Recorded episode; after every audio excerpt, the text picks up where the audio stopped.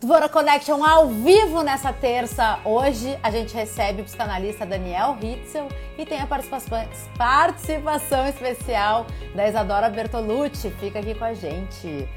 Bem-vindos ao Dvora Connection, o meu programa ao vivo de entrevistas aqui no Instagram. Toda terça-feira, não, uma terça-feira por mês, sempre com um convidado especial para conversas significativas o Dvora Connection tem o apoio da Interativa Conteúdos e tem muito conteúdo legal salvo aqui nos meus vídeos no Instagram, tem formato de áudio no Spotify. A gente está na quinta temporada desse programa que eu criei lá em março de 2020. Então tem uma grande jornada registrada de troca de ideias, de pensamentos e de sentimentos compartilhados aqui no Instagram. Hoje eu tenho um, um convidado muito especial, que é o psicanalista Daniel Hitzel, e com uma participação, assim, é um formato inédito, com a participação especial de Isadora Bertolucci. E a gente vai falar sobre como e quando a gente precisa tirar, fazer um detox das redes sociais. Vamos chamar meus convidados.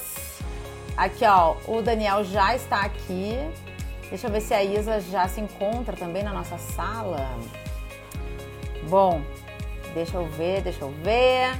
Galera, quem. Eu já vou dar os recados iniciais. Quem quiser mandar perguntas, vai no ícone de perguntas. Para quem está conectado pelo celular, pode mandar suas questões. Vamos receber o Daniel enquanto aí não entra aqui na nossa. Ah, a Isa entrou. Vamos também chamar a Isa. Olá, bem-vindo! Boa noite, Débora. Que satisfação estar tá aqui. Eu também estou muito feliz de estar aqui. Finalmente chegou nosso dia, né, Daniel? Chegou nosso dia, coisa boa. Eu estou convidando a Isa aqui para entrar com a gente. E aí a gente começa, a galera chegando, maravilhoso. Deixa eu ver se a Isa aceitou aqui meu convite. Ó, Boa noite, Isa, Isa. Entrou. Olá, Isa! Boa noite, galera. Bem-vindos.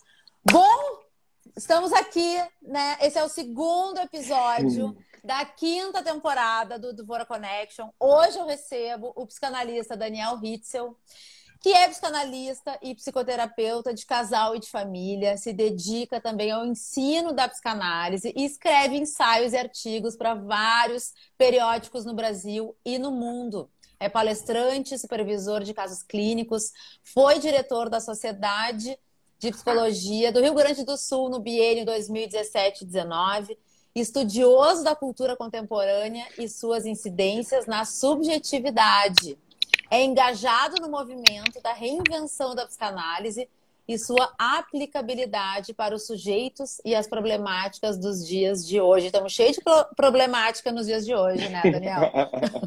Felizmente para minha profissão. e a gente tem aqui um formato inédito hoje com a colaboração, com a participação especial da Isa Bertolucci, que é minha amiga, é pesquisadora de tendências, produtora de figurino e uma pensadora contemporânea, e foi ela que fez essa connection aqui entre o Daniel e eu. Entre nós então, dois. Bem-vinda, Isa. Que bom te ter aqui com a gente. Obrigada, gente. Eu que agradeço poder fazer parte disso. Quem quiser mandar suas perguntas, então vai no ícone de perguntas, que está aqui, ó, bem aqui embaixo para quem está conectado pelo celular, que aos poucos eu vou trazendo as questões. Daniel, para a gente começar, eu comecei acelerada, hum, é emoção, lá, do, é emoção do ao vivo. Para quem. Eu vou aqui, se ó, eu acompanho o teu pique aí, vamos lá. Vem, vem comigo. Eu quero começar essa nossa conversa para a gente deixar todo mundo na mesma página, porque eu tenho a sensação de que muita gente não sabe o que é a psicanálise e o que é ser psicanalista. Então, explica hum. pra gente. Bom, eu acho que tu já começou com a pergunta mais cabulosa que tu poderia me fazer logo de início. Porque, o uh, que, que eu vou te dizer? eu vou te dizer o seguinte, ó, não existe a psicanálise, existem psicanalistas. Que, que eu quero dizer com isso, de que não existe a psicanálise, sim existem psicanalistas?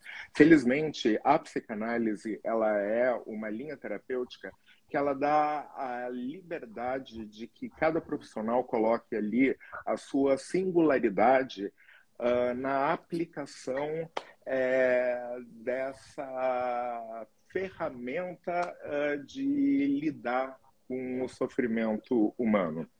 Uh, então, uh, vários psicanalistas vão trabalhar de formas diferentes. Por isso que eu digo que não existe a psicanálise e sim existem psicanalistas, né? Eu, por exemplo, quando eu digo, e como tu mesmo disse, né, que eu sou um psicanalista comprometido com o movimento de reinvenção da psicanálise é justamente porque é, a minha formação como psicanalista se dá na Escola Francesa de Psicanálise, que foi fundada por Jacques Lacan, e uh, Jacques Lacan se deu conta, uh, principalmente no início dos anos 70, que tudo o que havia sido escrito uh, e praticado na psicanálise servia a um certo tipo de sujeito, aquele sujeito do qual Freud é, uh, uh, pegou para fazer né, ali a construção da sua teoria. Lembrando sempre o seguinte, tá? De que a clínica na psicanálise, ela antecede a teoria. Então, assim, até o próprio Freud, ele não uh, montou a, a, a teoria dele Tá? A partir de, sei lá, um charuto que continha alguma coisinha mágica ali dentro, ele começou a viajar na cabeça dele e resolveu escrever tá, aquilo que. Né? Então, assim, ó, tudo que o Freud escreveu é, veio através uh, da clínica, do, uh, da escuta dos seus pacientes. Então, toda a teoria psicanalítica ela é escrita tá, em cima, é, primeiro da clínica, daquilo que os pacientes trazem para a gente é, uh, relativos ao sofrimento psíquico dele. Então, por é, é, é, por que, que, a psicanálise foi renovada? Porque a, as expressões do sofrimento psíquico hoje são muito diferentes das expressões do sofrimento psíquico da época de Freud porque muito tempo se passou, a forma como os sujeitos eram subjetivados naquela época é completamente diferente da forma como os sujeitos são subjetivados hoje em dia. Então, assim, não haveria como pegar aquela teoria que Freud escreveu e seguir aplicando ela até hoje, porque o mundo é diferente, os sujeitos são diferentes e as formas do sofrimento psíquico uh, se apresentar na vida de cada um são completamente diferentes do que era lá na época de Freud, tá? Uh, mas por que que então eu volto a dizer essa frase que existem uh, de que não existe a psicanálise existem psicanalistas porque por exemplo o, o, o, lacanismo né ele chegou aqui no Brasil principalmente a segunda clínica de Lacan que foi desenvolvida a partir dos anos 70 ela vai chegar aqui no Brasil só nos anos 90 Felizmente, eu tive a, minha, a sorte de fazer a minha formação em psicologia.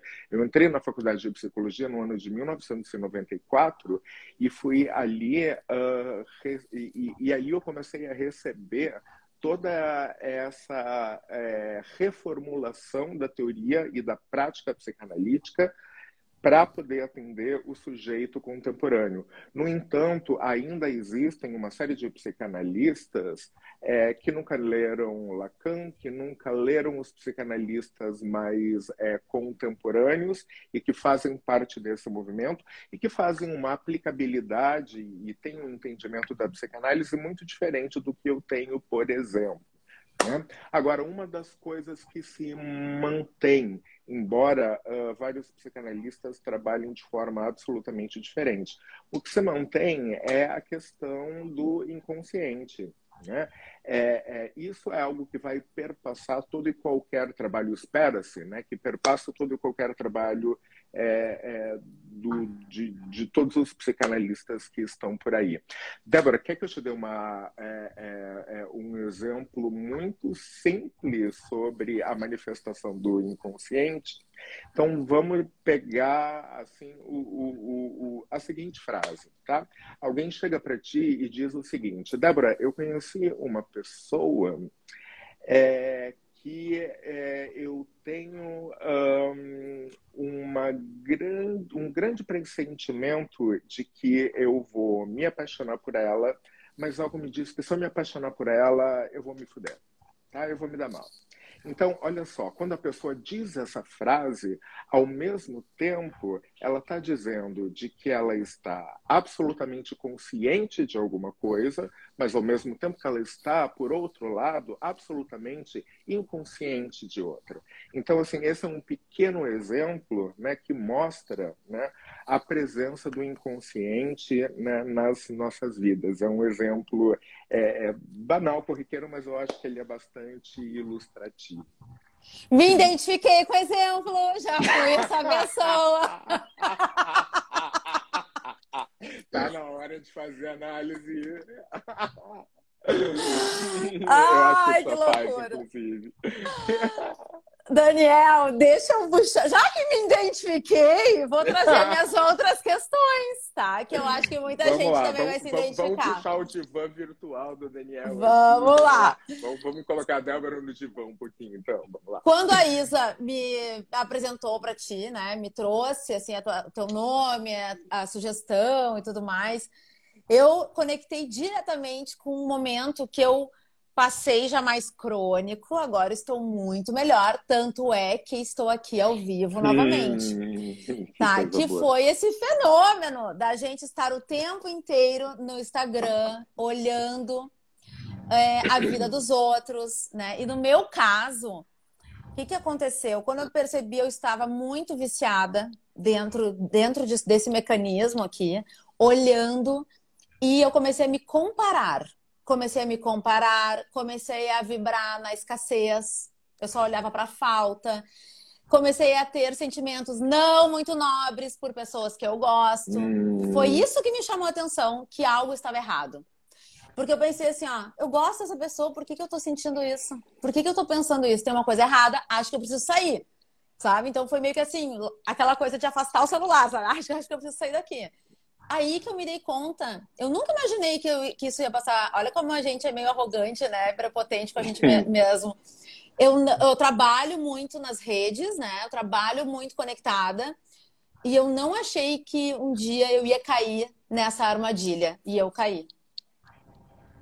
Então, acho que isso vem acontecendo. Como é que tu que atende, né? Tem aí teus, hum. teus pacientes. Isso, isso é frequente como que tu enxerga esse momento que a gente vem vivendo de conectividade e também desses efeitos dessa desse vício, na verdade, nas redes sociais?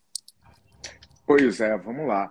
É, em primeiro lugar, eu quero dizer que eu sou um grande fã e um grande entusiasta da tecnologia. Né? Eu acho que é, a tecnologia, ela, é, é enquanto ferramenta, ela não é ela não é, é, maléfica por natureza, tá? Embora tenha algo um tanto quanto perverso por trás tá? das lógicas das uh, redes sociais. Agora, uh, começo então a falar um pouquinho, é, especificamente não do teu caso, mas é um caso que vai servir para muita gente pelo seguinte: eu, particularmente, tá, acho. Uh, a, a, a, profissão do influenciador uma profissão absolutamente insalubre. É, eu sei que a minha profissão é insalubre também, porque eu lido diretamente com o sofrimento psíquico e eu sou é, é, atingido e contagiado pelo sofrimento psíquico é, é, é, mais horas do meu dia, eu passo mais horas do meu dia dentro do meu consultório e ouvindo pessoas do que eu passo na minha própria casa, ou convivendo com amigos, ou fazendo qualquer outro tipo de atividade. Então, é óbvio de que estar tá em contato com o sofrimento psíquico é algo absolutamente é, insalubre. Mas por que, que eu acho que a profissão por que, que eu diria assim, Débora, que entre a minha insalubridade e a tua, eu prefiro a minha? Tá? É, em primeiro lugar, é, bom, uh, um influenciador, tá? Ele vai estar envolvido, assim como eu passo várias horas do meu dia dentro do consultório ouvindo os outros, é, tu vai passar grande parte do teu tempo ali, né? É, é, interagindo com as pessoas através de uma plataforma digital e, obviamente, né, que uh, vão ser os teus seguidores que de alguma forma vão estar tá te pautando é, quão bem tu tá te saindo, é, se tu tá agradando ou não, né? É, é, então, assim, é, é, no momento em que tu é um influenciador, ou no momento em que é, tu é uma pessoa, né, que tu tá ali postando conteúdo é, é, é, repetidamente, maciçamente, está numa rede social e, e, e, tu depende de que tu seja vista né, pelo público, né, é, é, para tu poder é, estabelecer diretrizes do teu trabalho e para que caminho tu vai, né, é, o que, que uh, acaba né, ali acontecendo. Né? De alguma forma, tu vai é, perder uma certa consistência sobre quem tu é. Porque é, o que vai estar, tá, de alguma forma, hum, dizendo quem tu é, metaforicamente, tá? é o feedback que os outros te dão. É o número de curtidas que tu recebe, é o número de visualizações que tu recebe. Então, olha que perigo isso, né? Porque é, é, a nossa autoimagem e o nosso é, autoconceito, eles são, é, é, na verdade, muito frágeis né? porque a gente depende, de alguma forma, do olhar do outro para que a gente também saiba quem a gente é. Né? E quando tu é um influenciador, de alguma forma tu vai estar te colocando ali como um produto pronto para o consumo, ou pronto para o consumo né, dos teus é, seguidores, das pessoas que te acompanham. Né? Então, de alguma forma ali, é, é, uh, eles vão estar tá te dizendo é, constantemente quem tu é. É, e se tu está agradando ou não. E, o, e, e, tem um outro problema que vai além disso, o seguinte, porque às vezes tu vai receber tá, algum feedback, como aconteceu com um paciente meu que é influenciador.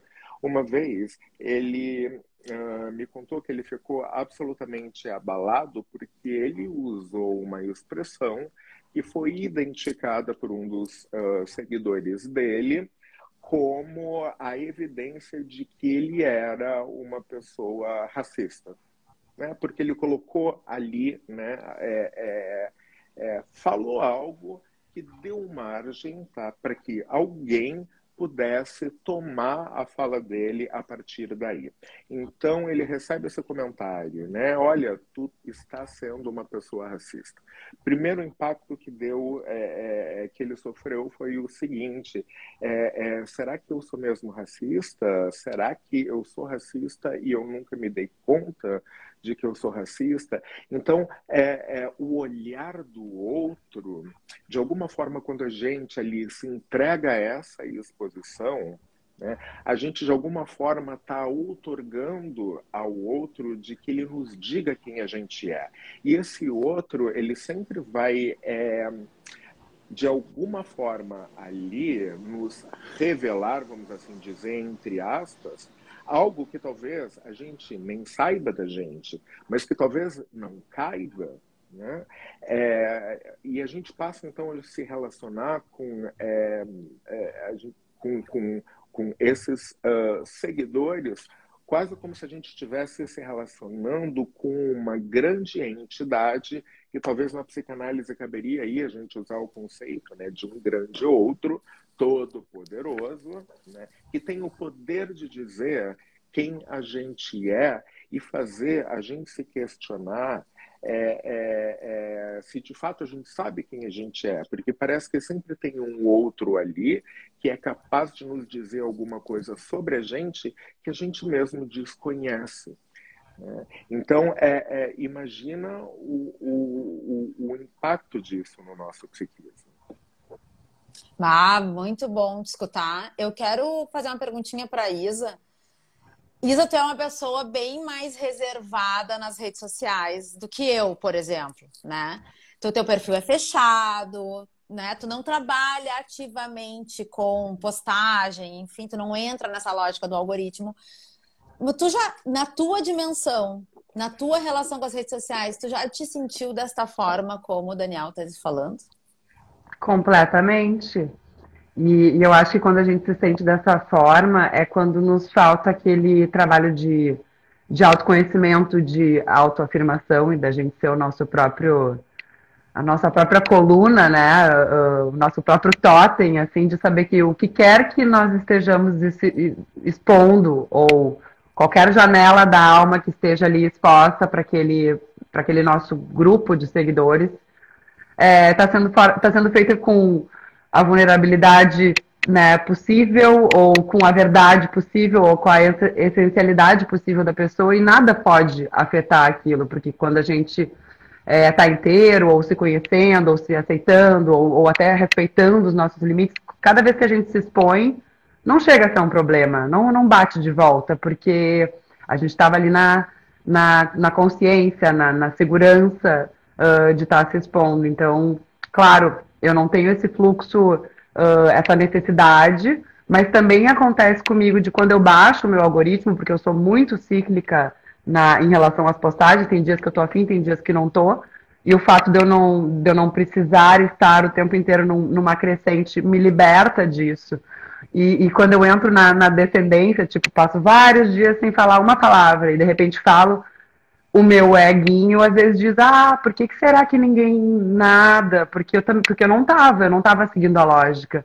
Então, volta e meia, quando a gente não segue a lógica da máquina que foi né, preparada para isso, é, a gente perde um pouquinho o nosso trem, mas aí, de novo, a segurança de ser quem se é, ou de, né, de se estar presente para a vida real, uh, uh, nos deixa tranquila, porque a reação, aquele coração, não vai estar tá, não vai tá provocando nenhum vazio né? Vai estar tá sendo uma resposta natural de como a gente está se expondo é, no físico e no virtual. Agora, é indissociável, né? Que a nossa extensão do virtual ela já está aí estabelecida, posta, a gente tem que aproveitar da melhor forma possível. É, mas aí a gente precisa ter um certo diálogo interno uh, com a gente mesmo para que a gente possa se fazer o, uh, o determinado questionamento é, essa fala tem alguma validade sobre mim? É, e, e, eu acho que, de alguma forma, a gente está é, uh, tão imerso no mundo digital e a gente está num mundo de tantos excessos de infodemia, em que a tecnologia faz com que nós estejamos presentes em tantos lugares ao mesmo tempo, que uma das coisas que a gente perdeu aí é justamente esse tempo de interioridade, esse tempo de diálogo interno, é, e com que faz com que, é, às vezes, a gente não consiga ter essa conversa com a gente mesmo e dizer até que ponto uh, o que esse seguidor está nos colocando é uma, falha, uma fala que eu tenho que validar ou é uma fala que eu uh, não tenho que validar. É, agora, a, a, a, posição da Isa é muito diferente da tua, Débora, porque assim, tu precisa, como é, comunicadora, influenciadora, é, ter uma constância é, é no teu aparecimento aqui né, nas redes. Né? E então a Isa, como o trabalho dela não depende disso, e o meu também não depende disso, a gente pode fazer é, essa escolha de a gente é, se distanciar quando a gente quiser. Agora, quando alguém que, que depende diariamente desse trabalho de exposição é, para fazer o seu trabalho, né? é, é, às vezes fica muito difícil conseguir é, ter tempo pelo por esse encharcamento de interação digital que a gente tem pelo outro e, e, e até porque a gente tem que saber até para pautar é, para que lado a gente vai conduzir o nosso trabalho é, é, que eco aquilo está tendo no outro, que esse tempo de interioridade vai acabar ficando mais prejudicado. Né?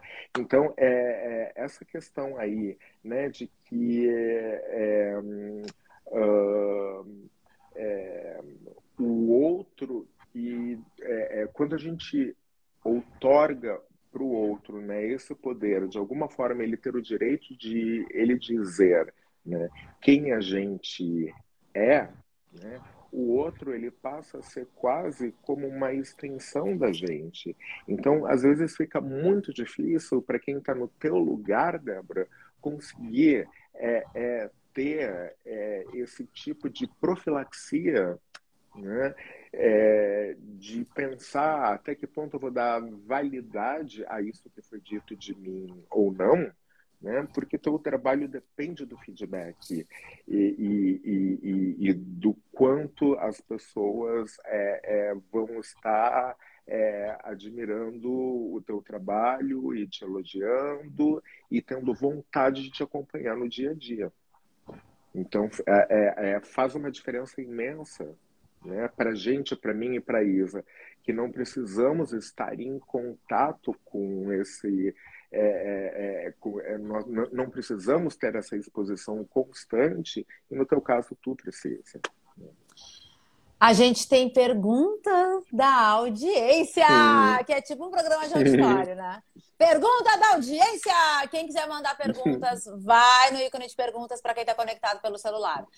Temos uma pergunta bem interessante da Yagoda. Dani, como lidar com este ressentimento que as redes sociais nos causam? É, bom, eu acho que eu já dei uma pequena pista aí, né? De a gente não dar esse poder para essa entidade aí, porque no momento tá em que alguém diz ali pra gente, tá? Olha, tu tá feia, como tu tá feia, tu engordou, ou uh, gente, como a tua fala deixou de ser atraente, ou que furo tu deu, uma pessoa pode ter falado, né, isso pra gente, mas quando um influenciador é, ou quando é, é, é, um comunicador que precisa estar constantemente nas redes é, é, recebe um tipo de comentário, pode ser de uma única pessoa, mas o que, que começa a acontecer no imaginário dele, de que não é apenas uma única pessoa, de que na verdade é toda essa entidade aí chamada nossos seguidores, nosso público, né, que de alguma forma está é, é, uh, apontando uh, isso sobre a gente. Né? Então fica muito, é, a gente tem que a gente tem que conseguir fazer ali, né, esse discernimento uh, e, e, e, não cair nessa cilada, tá? De que é essa grande entidade que tem o poder de dizer quem a gente é, que está fazendo aquela fala, e talvez sim uma pessoa específica. Por exemplo, tá o Leandro Carnal, ele conta uma história muito interessante, que uma vez numa live dele, ele é, comentou um, que ele não gostava de coentro. Tá? E o que que, disse, o que, que uma, uma, uma, uma ouvinte da live disse para ele? Você é um baita de um preconceituoso, coentro uma comida do Nordeste, então você está revelando agora que você tem preconceito contra nordestistas. Né? E o Leandro Carnal disse é, é, o seguinte: olha, é, eu só tenho uma coisa para te dizer: coentro não é uma comida do Nordeste, não. Coentro veio tá, da Ásia Oriental, ele é usado em todos os pratos da Tailândia, da Indonésia e chegou no Brasil muitos anos depois. E uh, uh, então, se você está dizendo porque eu não gosto de coentro, se você está usando o fato de eu não gostar de coentro para afirmar que eu tenho preconceito contra nordestistas, você está absolutamente muito enganada.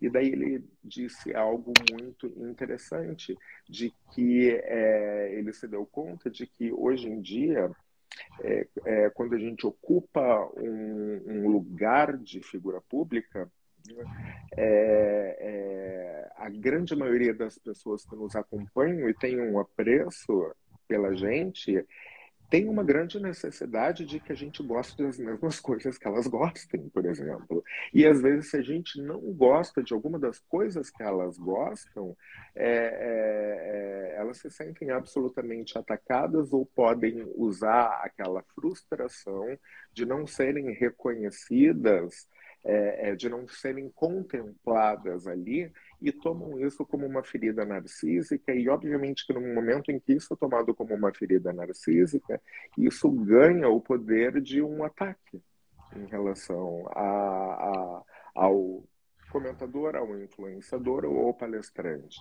Né? Então, eu acho que conseguir né, fazer esse mínimo discernimento aí, de que quando você recebe uma crítica, né?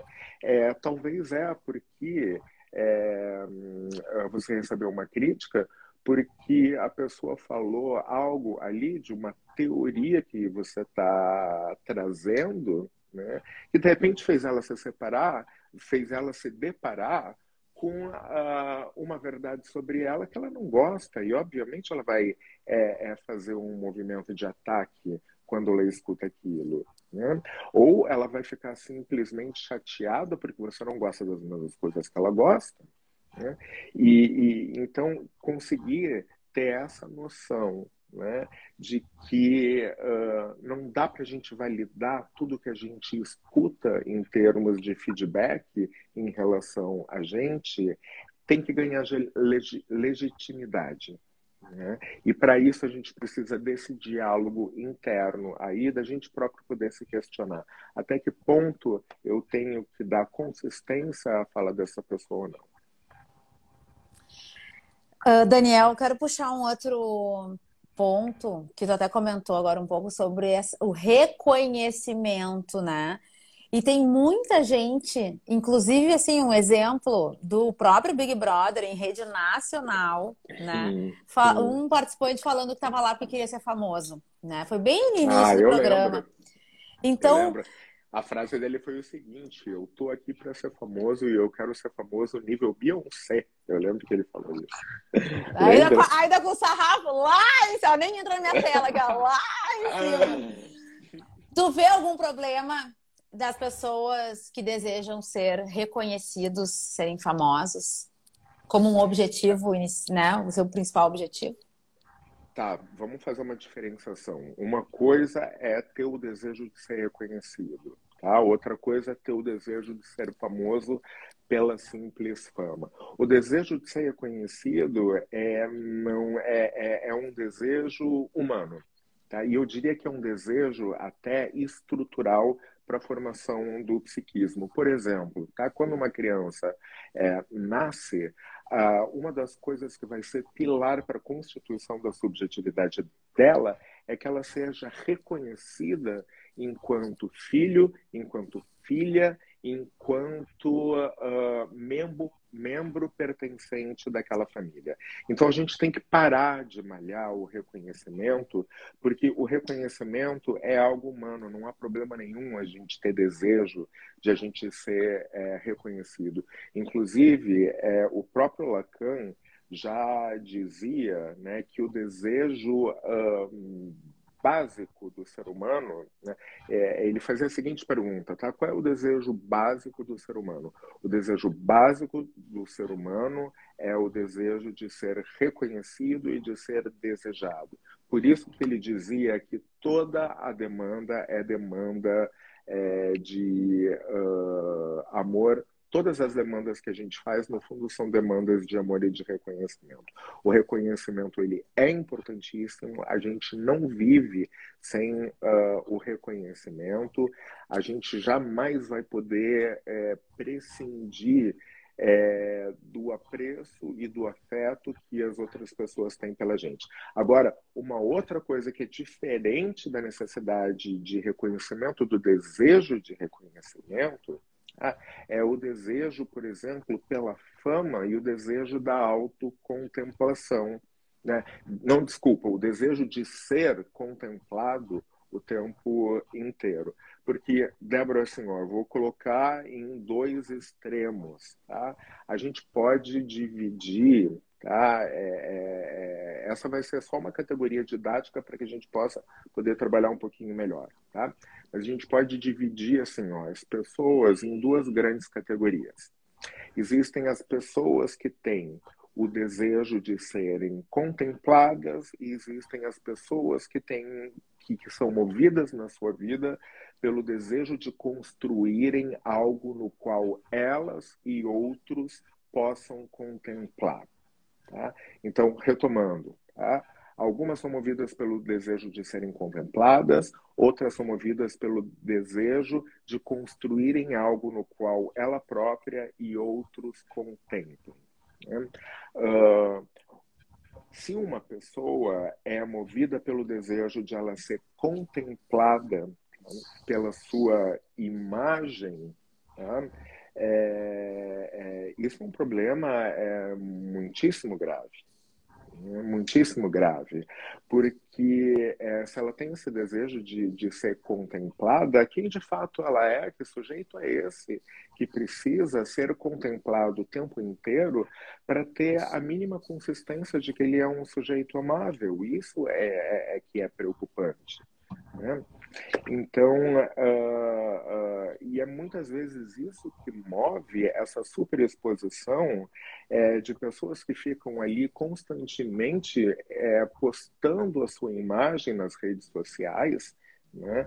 É, é, a partir desse desejo de serem contempladas. No, enquanto, no entanto, a gente tem uma sociedade aí, a gente vive num coletivo, a gente vive num mundo que tem problemas tão sérios e, e, e, como é legal a gente ver que existem uma série de pessoas que, ao invés de serem movidas pelo desejo de serem contemplados, se dedicam a construir algo no qual elas e outras pessoas possam contemplar e que vão servir para fazer desse mundo um lugar melhor para todos. Fala, Isa.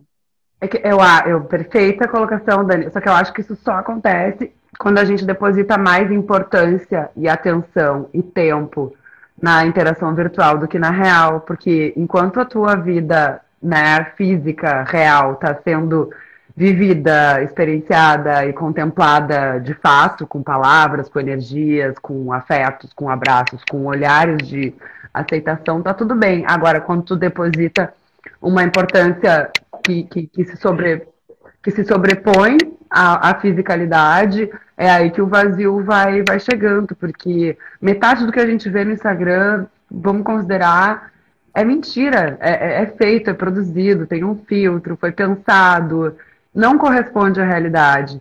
Eu é acho que, que a gente chama de identidade forjada na psicanálise.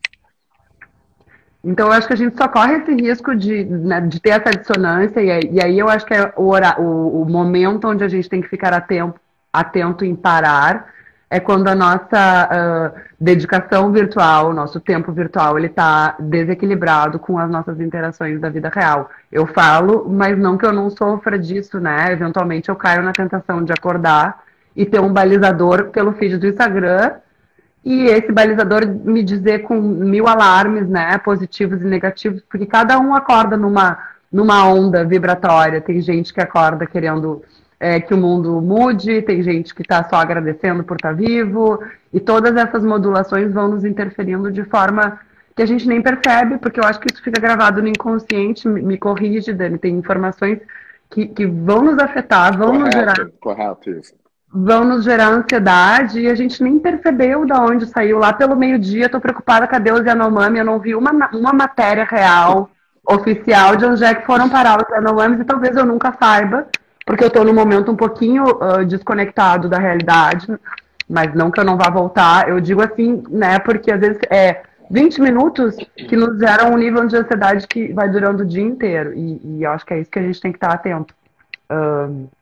Na dimensão das coisas, da importância que a gente dá para essas duas coisas e não, e não ficar tremendo com abstinência, porque aquele membro, aquela extensão ali não está perto de nós e sentir o prazer, né? em dar aquela desligadinha e depois voltar. É como uma caixa de e-mail que dorme e no outro dia tem uma novidade. Eu acho que tem um prazer envolvido nisso também, que também seria uma é, um exercício, né, da gente ter o prazer de ficar desconectado e, e, e o tesão de reconectar depois. E isso me lembra, Débora, uma frase que tu mesma postou nas tuas redes sociais depois do evento do Summit, né, que eu achei maravilhosa, que é aquela frase, eu não lembro de quem é a autoria, Débora, tenta me lembrar, mas a frase era o seguinte: quanto mais digital o mundo se torna, mais humanos nós uh, teremos que ser. Lembra do Guga, do Guga Chifino. Aham. Uhum. Muito bom, né? Muito bom. É, e é bem isso. Ô, Dani, eu quero puxar o gancho que a Isa trouxe sobre e que quero te pedir que tu fale mais sobre os perigos da identidade forjada. Hum, os perigos da identidade forjada, tá? Vamos lá. É... Bom, uh, a gente sabe, né, que a vida que a gente coloca ali no, nas nossas redes sociais, ela é uma vida editada, né? É uma vida em que é, a gente faz né, um recorte, é, é, principalmente né, daquilo que é positivo e enaltecedor uh, sobre a gente mesmo, né? É, é, e decide e faz esse recorte e a gente decide que a gente vai é, é que a gente vai é, é, mostrar isso daí, né? Que a gente decidiu recortar, né? Agora pensa o seguinte, Débora, um ator, tá? Um ator de teatro, um ator de televisão. Ele, uh, o trabalho dele é encarnar um personagem, né? É, encenar esse personagem, seja numa novela ou seja numa peça de teatro. O que, que muitas vezes pode acontecer com um ator que, e, e que não é pouco comum? É, esse ator ele passa a se confundir com esse personagem. Né? Só que essa vida editada que ele coloca ali nas redes sociais, ou seja, uh, ele acaba, né, é, corre o risco de fazer com que aconteça esse fenômeno né, de ele passar a acreditar que ele é aquele personagem ali que ele está mostrando para o mundo. Uh, só que o mundo lá fora e nem os recursos internos dele vão conseguir dar subsídios para que ele sustente esse personagem o tempo todo. Porque é todo mundo de alguma, de alguma forma, tá? é, mesmo que tente negar, é, sabe de verdade que é, uh, aquele personagem ali que ele está mostrando e que ele está fazendo questão que os outros acreditem que ele é e que aquela vida que ele está lá mostrando, né, é, é, uh, e que ele quer que os outros pensem que de fato é a vida dele mesmo, ele no fundo sabe que ele não é aquele personagem. Ele, ele, ele, ele sabe que a vida dele não é aquilo que editou, aquele editor e aquilo é, é, que ele está mostrando ali. Então, esse sujeito ele vai entrar num certo conflito consigo mesmo, porque é, o dia a dia, o cotidiano e o contato dele com a realidade dele, no momento em que ele não está ali nas redes, né, não vão dar subsídios para que ele sustente essa identidade forjada o tempo inteiro.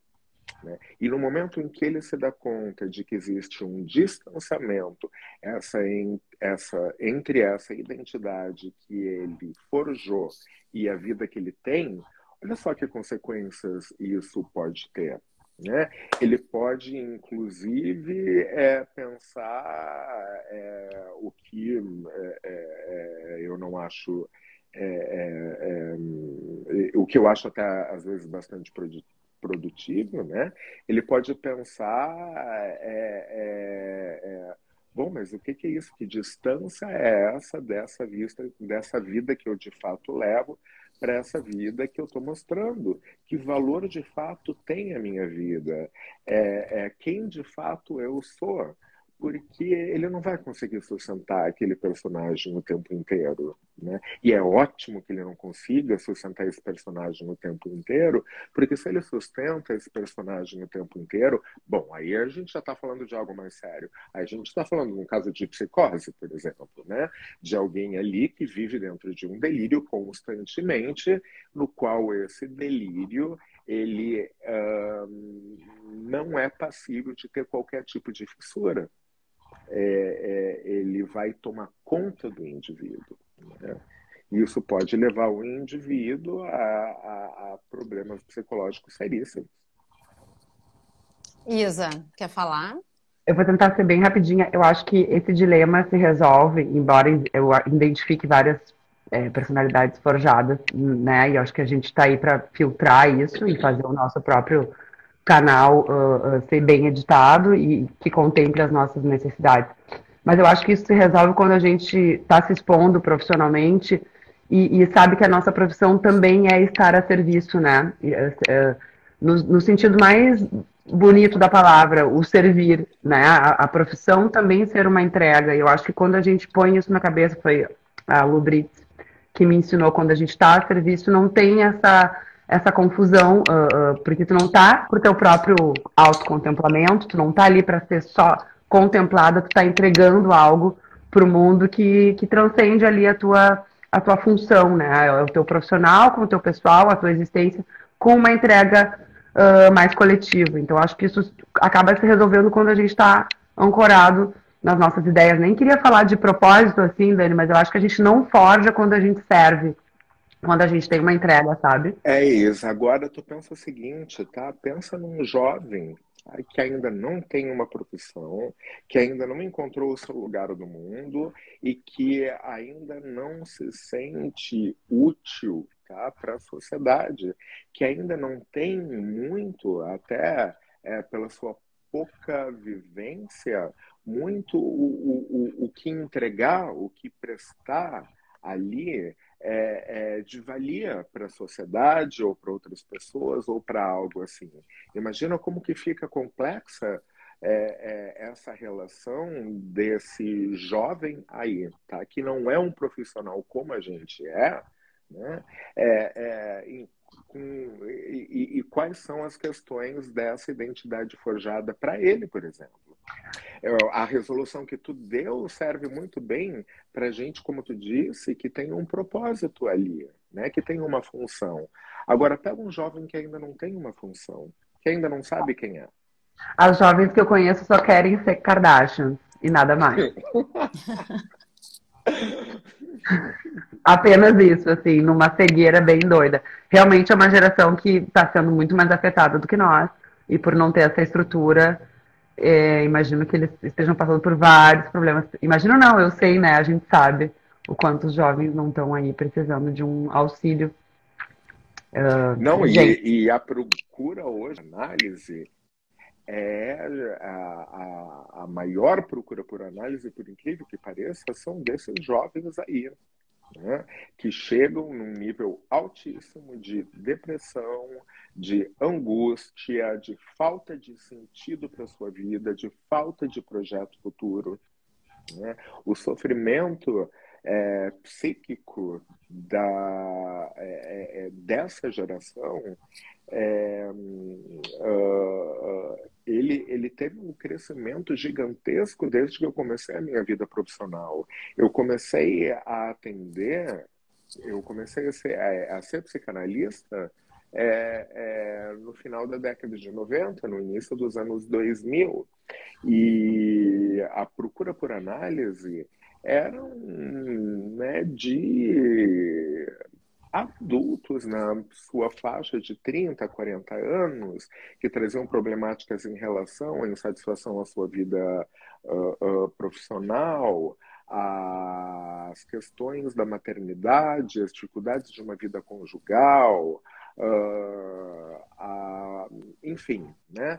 É, não havia tanto essa procura por jovens que chegam dizendo é, eu, eu, eu não sei qual é o meu lugar no mundo, eu não sei para que, que eu estou aqui, eu não tenho projeto de futuro. E, e, e, gente, uma coisa assustadora a gente pensar hoje em dia que um dos grandes sintomas é, é, dos adolescentes que estão ali prestes a ingressar numa vida adulta jovem não tem um projeto de futuro.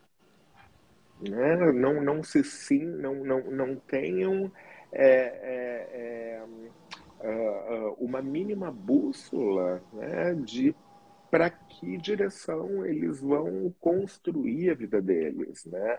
Até por uma outra, por, por um outro motivo isso acontece também, né? Porque antes a gente vivia num mundo com referências muito estáveis, né? Com, vamos assim dizer assim, ó, havia tal uma certa cartilha do que, que era ser uma boa mãe, do que, que era ser um bom líder, do que, que era ser um bom pai, do que, que era ser uma boa filha. Né? Existiam modelos, assim, existia é, uma, uma, um certo consenso né? do que, que era ter uma vida bem sucedida, do que, que era certo, do que, que era errado, é, é, de como nós deveríamos nos comportar socialmente. Então, é, as últimas, o que, que a gente viu nas últimas décadas, né? de que uh, houve uma queda né, desses modelos únicos, e hoje em dia existe uma multiplicidade de modelos uh, que podem servir é, de referência. Então, óbvio que a gente tem um enorme ganho com isso, porque hoje em dia a gente tem muito mais é, liberdade de a gente poder ser quem a, a gente quer. Né? Hoje em dia não existe mais, caiu por terra, por exemplo, aquele modelo do, é, do homem de verdade, da uh, uh, esposa perfeita, né? É, hoje em dia, o homem pode criar a sua própria versão de ser homem. Hoje em dia, existem é, mil formas possíveis de uma mulher ocupar a maternidade do que não daquela forma clássica. Só que daí, qual é o problema? Né? É que com essa pulverização dos modelos, né, que há quatro ou cinco décadas eram estanques e eram quase únicos e que eram grandes referenciais para as pessoas uh, se pautarem na sua vida, né? hoje em dia, como eles são múltiplos e como a hipermodernidade impõe que cada sujeito é, é, crie é, o seu próprio referencial, qual é o sintoma que a gente vê na clínica? Que as pessoas estão, como diz o psicanalista Jorge Forbes, é, desbussoladas, porque a, a, a gente ganha uma liberdade imensa e a gente está perdido com essa liberdade. A gente não sabe o que fazer com essa liberdade e a gente tem tantos possíveis modelos ou até não modelos é, de como construir a nossa identidade que os jovens hoje em dia não sabem nem por onde começar eles estão completamente à deriva. Temos mais perguntas da audiência. Vamos a elas. Tem uma que tem muita conexão com o que você está falando, da Alice Link. Ó. Como auxiliar os jovens nessa trajetória de autoconhecimento num mundo de likes e seguidores? Por exemplo, como uma Dinda pode colaborar? uma, assim como uma Dinda pode colaborar, é, qualquer outra pessoa é, que seja de uma geração um, uh, um, mais velha, acima, né, pode contribuir, né, porque é, é, nós temos que ter é, a consciência de que nós temos um compromisso com as gerações uh, mais jovens, né? A gente tem um compromisso, digamos assim, ó, civilizatório, porque uh, todos nós que temos mais experiência de vida, que já aprendemos alguma coisa com a vida, né? é, seja através da análise, seja através de qualquer outra busca por autoconhecimento, né? É, é, nós temos esse, é, é essa. Uh, nos cabe né, fazer essa certa transmissão daquilo que a gente já aprendeu. Tá? Então, é, Uh, o que um, uma das formas de melhor a gente conseguir ajudar as pessoas é, em primeiro lugar, ouvi-las ouvi-las genuinamente, ouvi-las, uh, uh, ouvi-las uh, sobre o seu sofrimento psíquico, sobre as angústias que lhe acometem. Agora, ouvir de verdade, né? Porque qual é a grande mania que a gente tem, né? A gente sempre tem a tendência de é, ouvir o outro uh, de alguma forma atravessado pelas nossas crenças, né? e pelos nossos valores. E essas nossas crenças, esses nossos valores, talvez não vão caber e não vão ser de utilidade nenhuma né, para essa pessoa que está nos procurando uh, uh, para ter algum tipo de ajuda. Então, em primeiro lugar, a gente tem que, de fato, ouvir é, essa pessoa, conseguir uh, se conectar com o sofrimento psíquico dela, a gente tem que ouvir essa pessoa um, tentando suspender todos os nossos valores críticos, morais, os nossos ideais do que, que é certo, do que, que é errado, porque aquilo que serve para a gente pode não servir para o outro de forma alguma e muito mais do que é, apontar conselhos, é, muito mais do que dar conselhos ou apontar é, direcionamentos para essas pessoas, é a gente conversar com elas, ouvi-las e tentar uh, abrir brechas ao pensar dessa pessoa, possibilitar com que ela veja é, o sofrimento dela e, e, e, uh, e, e, os focos de ansiedade, angústia e tal, né, por, por, por outros ângulos, questioná-las, né? Mas uma das coisas que eu acho que é, é, uma das coisas mais agressivas que eu acho que existe é o que a grande maioria das pessoas faz na vida lá fora quando um amigo, uma filha, um primo é, uma filhada é, procura esse adulto para conversar. É, na grande maioria das vezes, a gente mal escuta o que essa pessoa está dizendo e a, a, o nosso primeiro ímpeto é a gente já querer dizer para essa pessoa o que, que ela tem que fazer. Né? E já apontar para ela no que, que ela está equivocada. Isso eu acho de uma baita de uma agressividade, porque é, se alguém chega e te conta um problema e te conta um sofrimento psíquico, e a primeira coisa que tu chega e, e diz para essa pessoa é: olha, não, na verdade, tá, tu não está fazendo direito, tu tem que ir ou por aqui ou por ali e tal, né? Isso é agressivo porque essa pessoa, em primeiro lugar, não vai se sentir acolhida no seu sofrimento e vai se e corre o risco, inclusive, de se achar né, é, é, é uma, uma, uma idiota ali, né, de alguém que está é, talvez numa posição ali de uma certa superioridade, numa, numa hierarquia um pouco mais elevada, porque é mais velha e supostamente tem mais conhecimento, e que chega para ela e diz tudo que tu está fazendo está equivocado, o caminho que tu tem que seguir é esse. Então, a gente está num mundo em que a gente não, é, é, é, em que a gente perdeu a capacidade de ouvir genuinamente o sofrimento das pessoas e a gente já sai aí atropelando, colocando o nosso ponto de vista e dizendo o que, que o outro tem que fazer. Então, nesse erro, a gente não pode cair. Tenho mais uma pergunta da audiência. Como vocês encaram a questão dos cancelamentos nas redes sociais? Pergunta do Fabiano. Eu não me encaro porque, felizmente, eu nunca fui cancelado. Ah, não, minto. é, não é que eu já fui. É, não sei se dá para chamar de cancelamento, tá?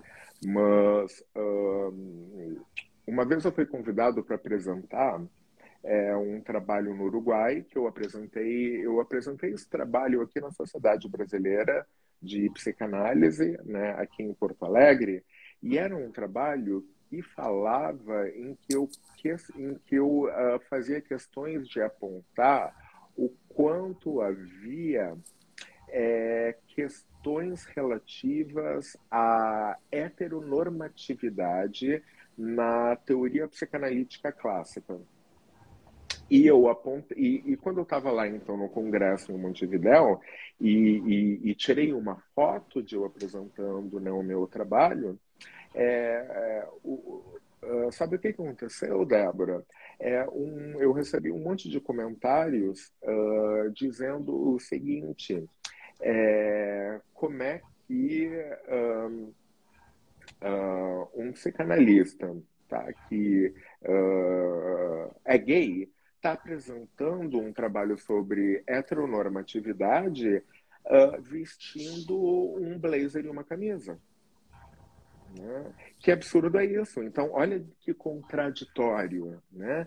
Então, é, é, é, então, bom, assim, então, e isso quer dizer, então, que eu só vou poder questionar a heteronormatividade se eu me vestir igual ao Pablo Vittar, por exemplo, ou, ou, é, é, ou eu não posso me vestir do jeito que eu me acho confortável, né? Então, assim, eu fui, é, é, eu recebi críticas muito severas porque parecia que não havia legitimidade de eu estar questionando uh, questões uh, sobre a heteronormatividade na psicanálise clássica, que não é a psicanálise que eu uh, uso para mim, né? simplesmente porque eu estava vestindo um blazer e uma camisa que é um traje clássico masculino. Né? Então, é, é, óbvio que de início é, é, é, é isso foi, isso me caiu muito mal. Eu fiquei bastante chateado a dizer, poxa, é, é, eu trago uma teoria que é absolutamente é, é relevante e importante, é, tanto para minha profissão quanto para o público em geral, e eu sou criticado pela roupa que eu estou usando. Né? Que era um blazer e uma camisa, óbvio que isso bate muito mal logo de início, mas daí tem aquele ponto que eu te falei, né? É, é, daí eu passo a ter uma, uma, um, um, diálogo interno comigo mesmo, né? E digo, é, é, é bom, é, a roupa que eu estou usando não invalida em nada o meu conhecimento, a minha trajetória, tudo que eu já estudei e tudo de relevante, sim, que eu estou trazendo nesse trabalho que eu estou apresentando, tanto que outros países já me convidaram para apresentar esse trabalho. Então, assim, que validade eu vou dar a essa crítica que eu vou estar tá recebendo? Não cabe.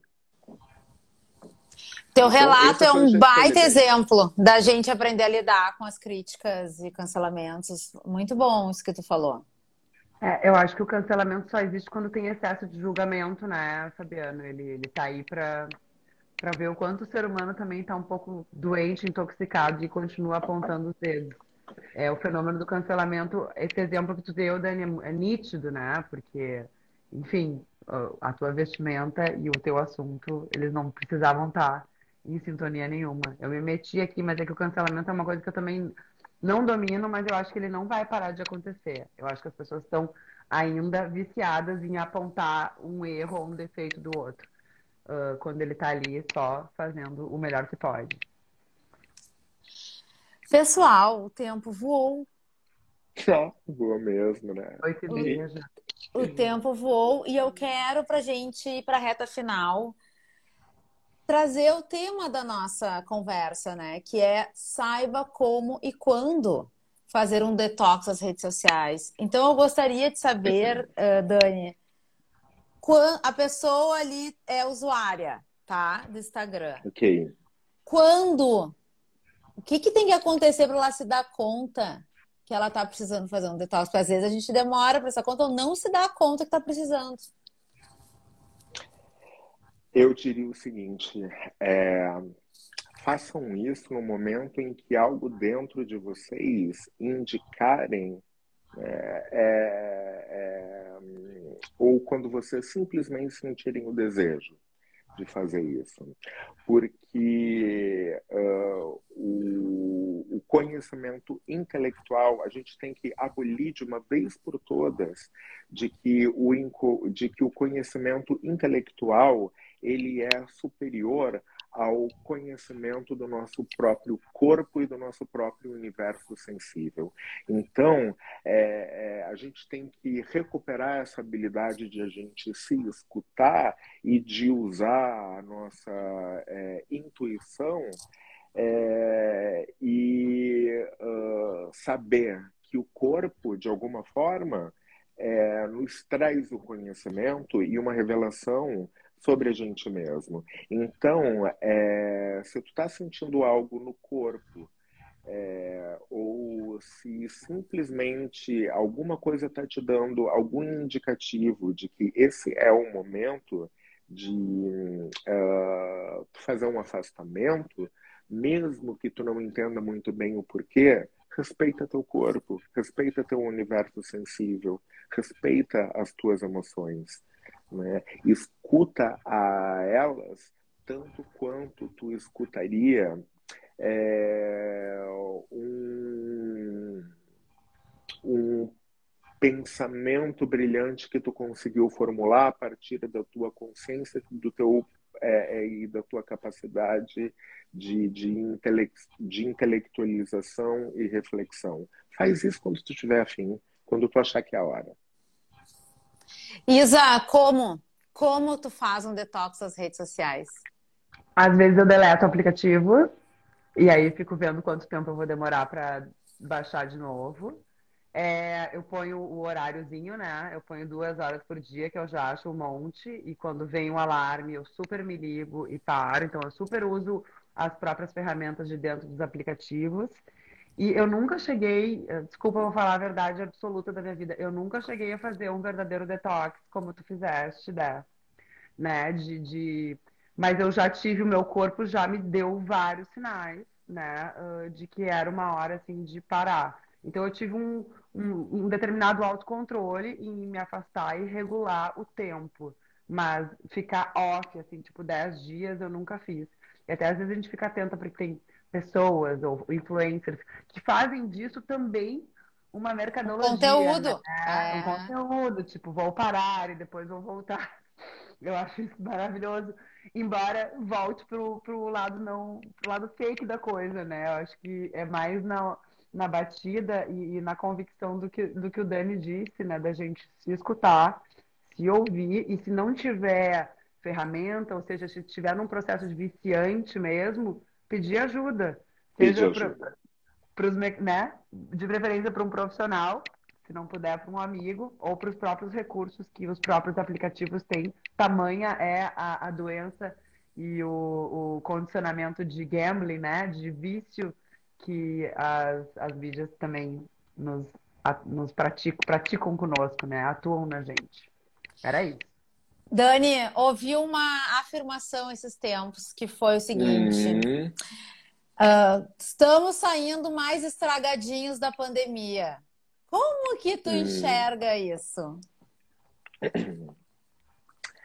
É, depende do que, que essa pessoa quer dizer com mais estragadinho, né? Porque eu acho que a pandemia ela teve consequências extremamente positivas e algumas negativas também.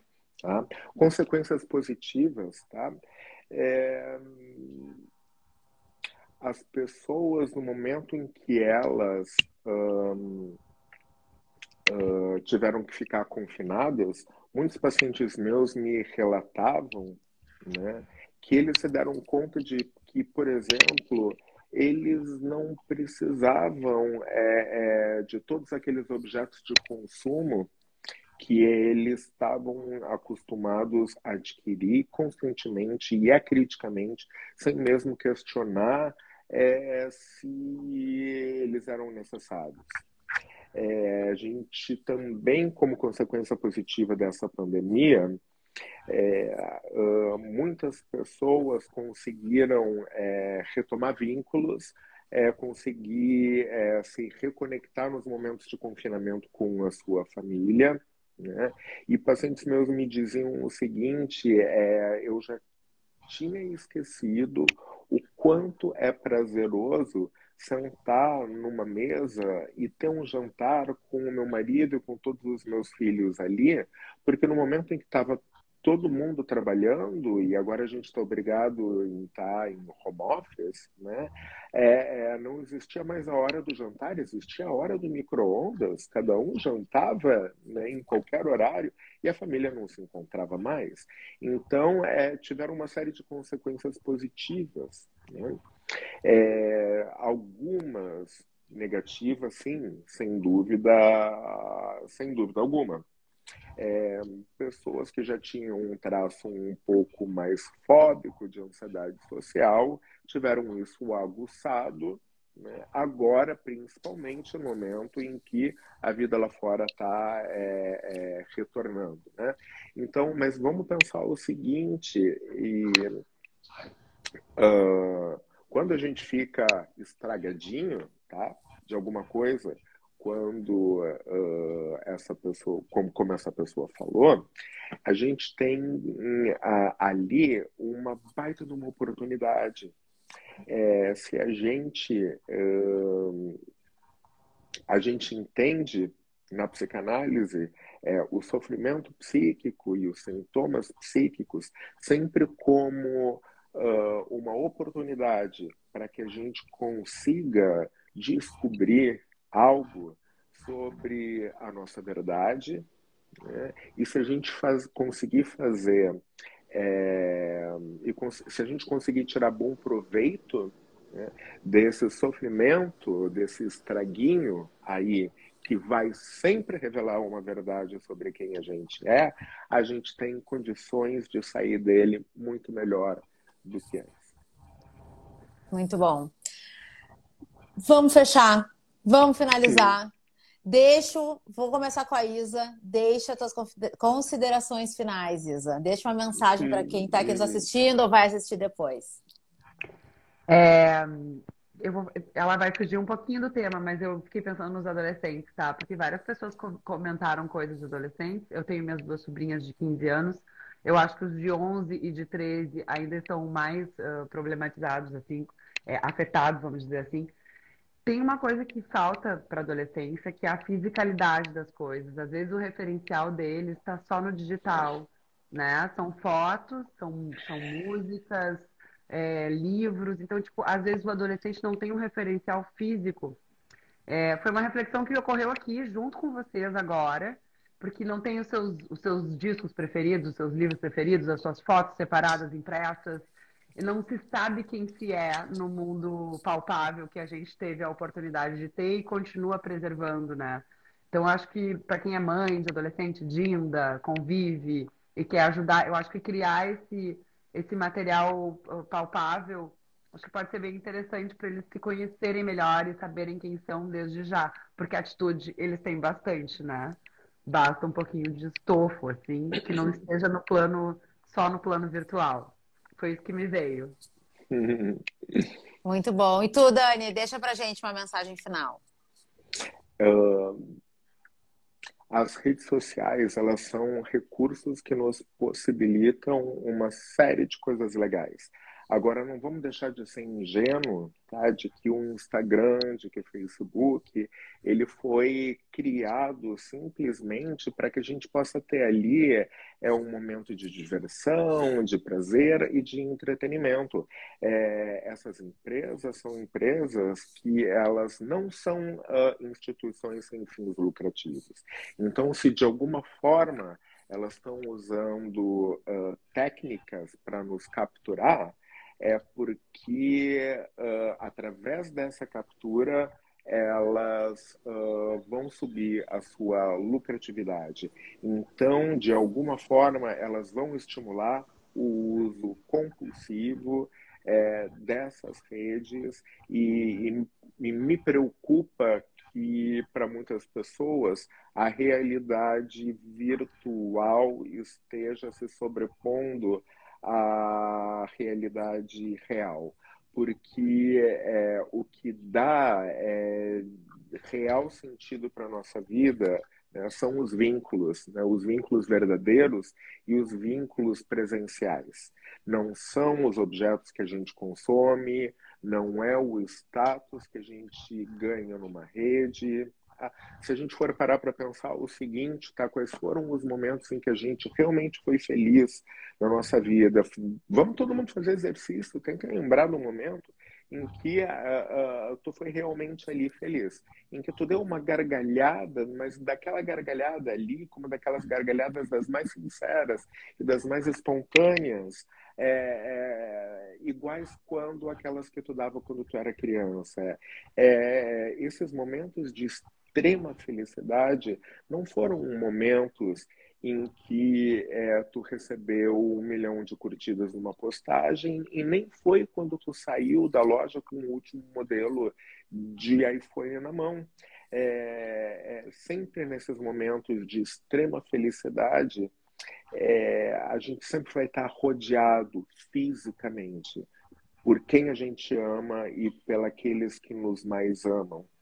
Então, é, é, a gente tem que ter claro isso, que o que dá sentido para a nossa vida são os vínculos, né? E, e principalmente se eles forem majoritariamente presenciais. E eu também queria deixar aí como mensagem, tá, que é, é, se num outro momento eu puder dar mais uh, uh, informações sobre o que, que é a psicanálise contemporânea e de que forma ela trabalha e ao que, que ela se propõe e de que forma ela pode também não apenas tratar dos conflitos internos das pessoas, né? Mas hoje em dia a psicanálise contemporânea ela, ela, ela oferece muito mais além do que isso. Ela oferece a possibilidade de um sujeito se reinventar.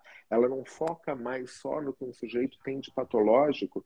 Ela foca naquilo que um sujeito tem de positivo e de saudável e tenta potencializar e ampliar isso ao máximo para que o sujeito consiga dar vazão e fazer o maior exercício possível de todos os seus talentos e de todas as suas potências.